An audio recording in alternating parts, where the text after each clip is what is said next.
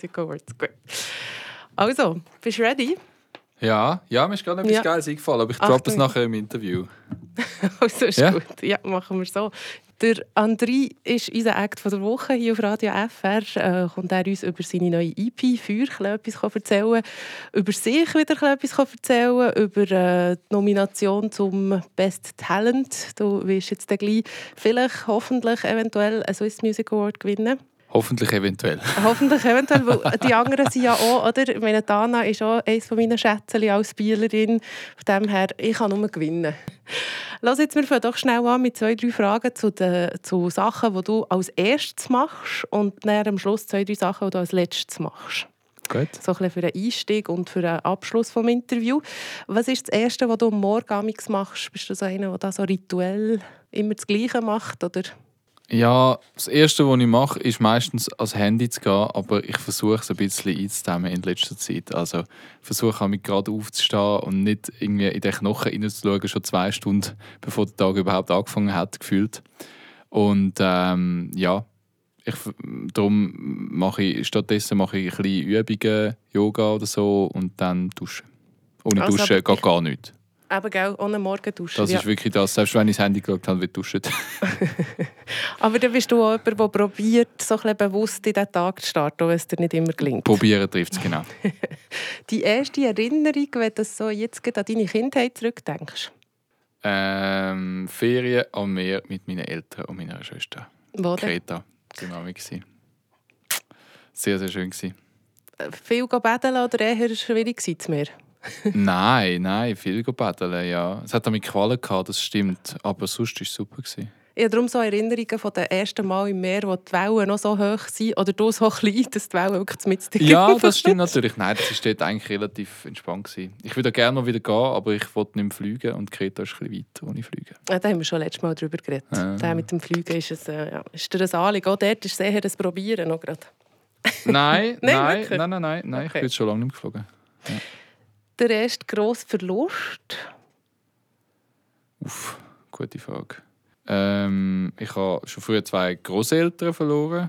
Ähm, die habe ich eigentlich kaum gekannt, aber das ist halt so ein bisschen, dann so ein bisschen zwischendrin, wo man gar nicht weiß, ist es jetzt wirklich ein großer Verlust, weil man halt noch so jung war. Und dann halt doch, ich würde schon sagen, so die grössten Verluste sind so meine anderen zwei Großeltern, die ich jetzt dann später verloren habe. Mein Große zuletzt vor einem Jahr, wo mir mega nahe war. Das ist schon äh, jemand, der oft fehlt, wo ich denke, wow, das würde ich jetzt gerne erzählen oder so. Und dann, ist, dann, dann weiss ich wieder, ah, okay, also ist nicht mehr, ich kann es nicht erzählen.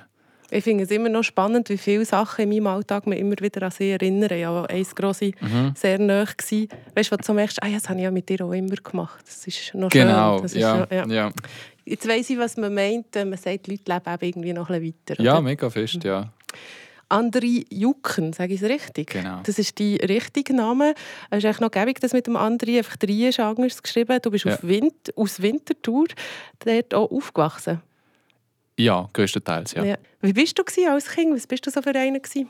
Mega verträumt. Immer irgendwo. Wirklich. Also, aber nie dort, wo ich eigentlich war.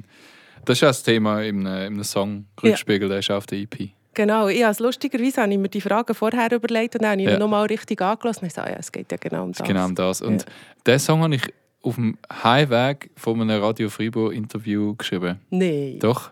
Und zwar, wo wir das letzte Mal das Interview oder das vorletzte Mal das Interview hatten, ähm, bin ich im Zug gesessen nachher und also, ob's jetzt, ob du damals schon mich irgendwie mit Kindheitsfragen getriggert hast, das weiß ich jetzt nicht mehr, aber ich habe den, Weg, äh, den, den Rückspiegel, der am Anfang noch Weg geheißen, habe ich dort äh, angefangen zu schreiben. Ah, so Zug. Cool. Ja, mir ist ein Teil vom, vom Zug bin ich nämlich noch mit... Ist es Genau, der das ist genau dann. Ja. Schau da. Ah, das ist eine inspiriert. Muse sozusagen. Ja, genau. Von der Muse. genau. Ich sage jetzt nicht geküsst, Ja. aber inspiriert. Aber es ist ein sehr schöner Song und äh, wirklich auch, also bei allen Songs eigentlich lohnt es sich wirklich auf den Text zu hören und so ein bisschen genauer herzuhören. Ähm, ich hatte dort aber auch das Gefühl, gehabt, dass die Kindheit nicht unbedingt nur einfach war für dich. Bist du gemobbt worden oder um was geht es denn? Ja, Du redest von blutiger Nase. Und Äh, ja, genau. Ich habe schon meine, meine Schläge äh, eingesteckt damals. Ähm, ja, ich, ich hatte halt so sehr einen eigenen Kopf gehabt und habe mich nicht so gut können auf andere einlassen und das habe ich dann auch zu spüren bekommen. Und darum ist meine, meine ganze Kindheit und Jugend ist immer so ein bisschen das Auf und Ab gewesen. Aber es ist gleich noch spannend, wie viele Leute, die irgendwie dann schlussendlich recht in der Öffentlichkeit stehen und erfolgreich sein, ähm, sagen, dass sie es als Kind nicht immer einfach hatten, dass sie viel auch ein drunter sind. Also es gibt vielleicht dann auch äh, Mut, wo jetzt manchmal ein drunter kommen, oder? Also ich habe das, ja. das höre ich viel von irgendwelchen Stars oder so, dass sie es nicht immer einfach hatten. Ja, es kann natürlich auch sein, dass man die eher hört, natürlich, weil sie eben Stars sind. Aber ich glaube, es ist halt schon so, gell, der, der Eigenwille, den es nachher braucht, um eine Künstlerkarriere durchzuziehen, das ist vielleicht das, was einen dann früher von anderen Kindern unterschieden hat und wo einen anders gemacht hat. Und das ja, gehört vielleicht auch ein bisschen dazu, ich weiß es nicht. Hast du auch das Gefühl, dass die stärker gemacht hat für das, was du jetzt also machst? Ähm, ja, es klingt immer so ein bisschen pathetisch, mhm. aber das ist ja auch die Aussage im Song. Es ist schon so, dass man das mitnehmen kann und, und denken kann, okay, das habe ich überstanden, also will ich das Nächste auch überstehen, wo mir bevorsteht oder wo mir Schwierigkeiten bereitet. Und aber gleich so Unsicherheiten, was vielleicht, also ich meine, wir haben glaube auch Französisch sagt man chacun sa croix. Jeder trägt so mhm. mit sich, was er halt für Erlebnisse hat, positiv und negativ. Hast du gleich manchmal noch so Unsicherheiten, wo du das Gefühl hast, das ist jetzt wirklich der kleine andere, der da wieder äh, vorkommt mit seinen Unsicherheiten? Ja, natürlich ständig. Ich meine, ich bin ähm, ich wirklich glaube an mich sicherer, als ich es wirklich bin. Ich bin in gewissen Themen mega sicher, ich bin in anderen Themen bin ich bin ich mich sehr unsicher, wenn es so um meinen Körper geht oder um generell um Kontrolle, die ich haben möchte. Ich bin schon ein rechter Control-Freak und dann, wenn ich die nicht dann wird es mir schon recht unwohl. Neue EP, sieben sehr gefühlsvolle Songs viel davon so ein in Abtempo-Sachen verpackt. Außer Schlaf ein und ohne die, die sind wirklich sehr ja. soft. Ähm, ist es vielleicht fast einfacher, eben so ehrlich und gefühlvoll zu sein, wenn es eben dann noch so ein etwas, ab, also so ein etwas verpackt ist? Ich finde immer den Kontrast spannend ich denke, es, es, gibt einfach auch schon extrem viel Musik und es ist schon sehr viel Musik geschrieben worden, wo traurige Themen mit trauriger Musik unterlegt sind und äh, vice versa. und darum habe ich das Gefühl, es ist viel spannender, den Kontrast auch zu haben von dieser Musik, wo eigentlich so ein bisschen einen tanzbaren Rhythmus hat, aber das Thema ist eigentlich recht schwer, wie zum Beispiel jetzt eben Rückspiegel ein gutes Beispiel ist. Mhm. Aber fast alle hat es irgendeins, wo es nicht um ein schweres Thema geht? Nein, das, ja. ich glaube, die Leute, sind, ein bisschen erstaunt, wenn man mich kennenlernt, dass ich nicht irgendwie ein total depressiver Dude bin. Weil ich bin ja auch nicht eins zu eins die Person aus meinen Songs immer. Oder das ist auch immer ein bisschen auf die Spitze getrieben zum Teil oder einen kleinen Moment rausgesucht. Aber ich bin halt schon nicht der, der morgen aufsteht und denkt, hey, boah, ich fühle mich gut ich schreibe mir heute ein kleines Lied, lalala, mir geht so gut. Das bin halt einfach nicht ich. Also ich bin schon eher inspiriert durch die schweren Momente und das ist halt dann, ja, das führt dann dazu, dass eine schwere EP rauskommt, zumindest textlich. Eben textlich. Ja. Ich finde wirklich auch, das glaube ich, sehr spannend daran. Also darum habe ich vorhin schon gesagt, hört richtig den Text auch an. Mhm. Sonst, wenn ihr es jetzt nur, sage jetzt mal, ja, im Radio gehört, ist so, eben, ist es ein bisschen lalala, ein cooler Song, genau. aber ähm, hört wirklich auch rein. Wobei, die grösste Erfolg auch immer noch, oder? «Ich liebe es, wie du mich veränderst» ist ja ein mega ähm, hoffnungsvoller Song. Auch vom, vom Feeling her, aber glaube auch Inhalt. Das ist, das ist einer der hoffnungsvolleren. Ja, mhm. ja, die gibt es natürlich schon auch.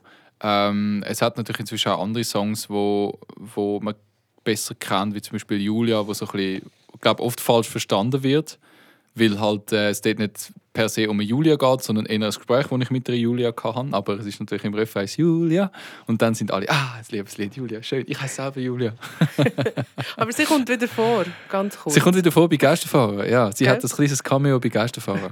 Siehst du, ich habe gut Du hast gut zugelassen, yes.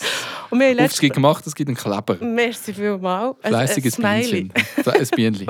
Fleißig. Liebeslieder. Ähm, ich habe vorhin ein Interview gelesen, das du um 20 Minuten gegeben hast, wo du sagst, ja, du schreibst das nicht so gerne, Liebeslieder. Ja. Warum? Weil es halt mega schnell kitschig wird und es schon so, so viele gibt. Also das heißt, ich schreibe natürlich, es ist natürlich vielleicht ein bisschen falsch gewesen, damals zu sagen, ich schreibe nicht gerne Liebeslieder. Ich schreibe die ganze Zeit eigentlich Liebeslieder, aber bei mir ist es eigentlich immer, für mich persönlich sind es nicht unbedingt Liebeslieder.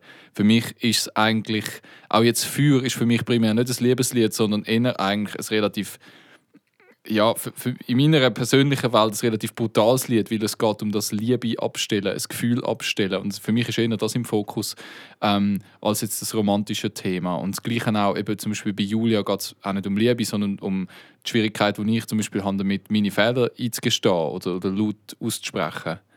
Und ich versuche das eigentlich immer ein bisschen so zu verpacken, dass es eben nicht nur um Liebe geht, sondern auch um etwas anderes. Oder bei ohne Idee? Das ist ein reiner Liebessong. Eben, gell? Das ist ein, Also darum habe ich gesagt, es, es ist natürlich, ja, gibt es schon auch. Also das Mal hast du definitiv ein paar äh, ziemlich deutliche dabei, oder ist es der einzige? Es ist für mich der einzige. Okay. Aber du bist gleich, das habe ich aber noch spannend gefunden, du bist sehr ähm, ehrlich in diesen Interviews. Ich habe schon manchmal Interviews gehört, wo du über deine Freundinnen redest, über eure Beziehung Ja. und so. Dort mega offen, für das du dann sagst, in den Songs habe ich fast ein bisschen Mühe, so direkt zu sein.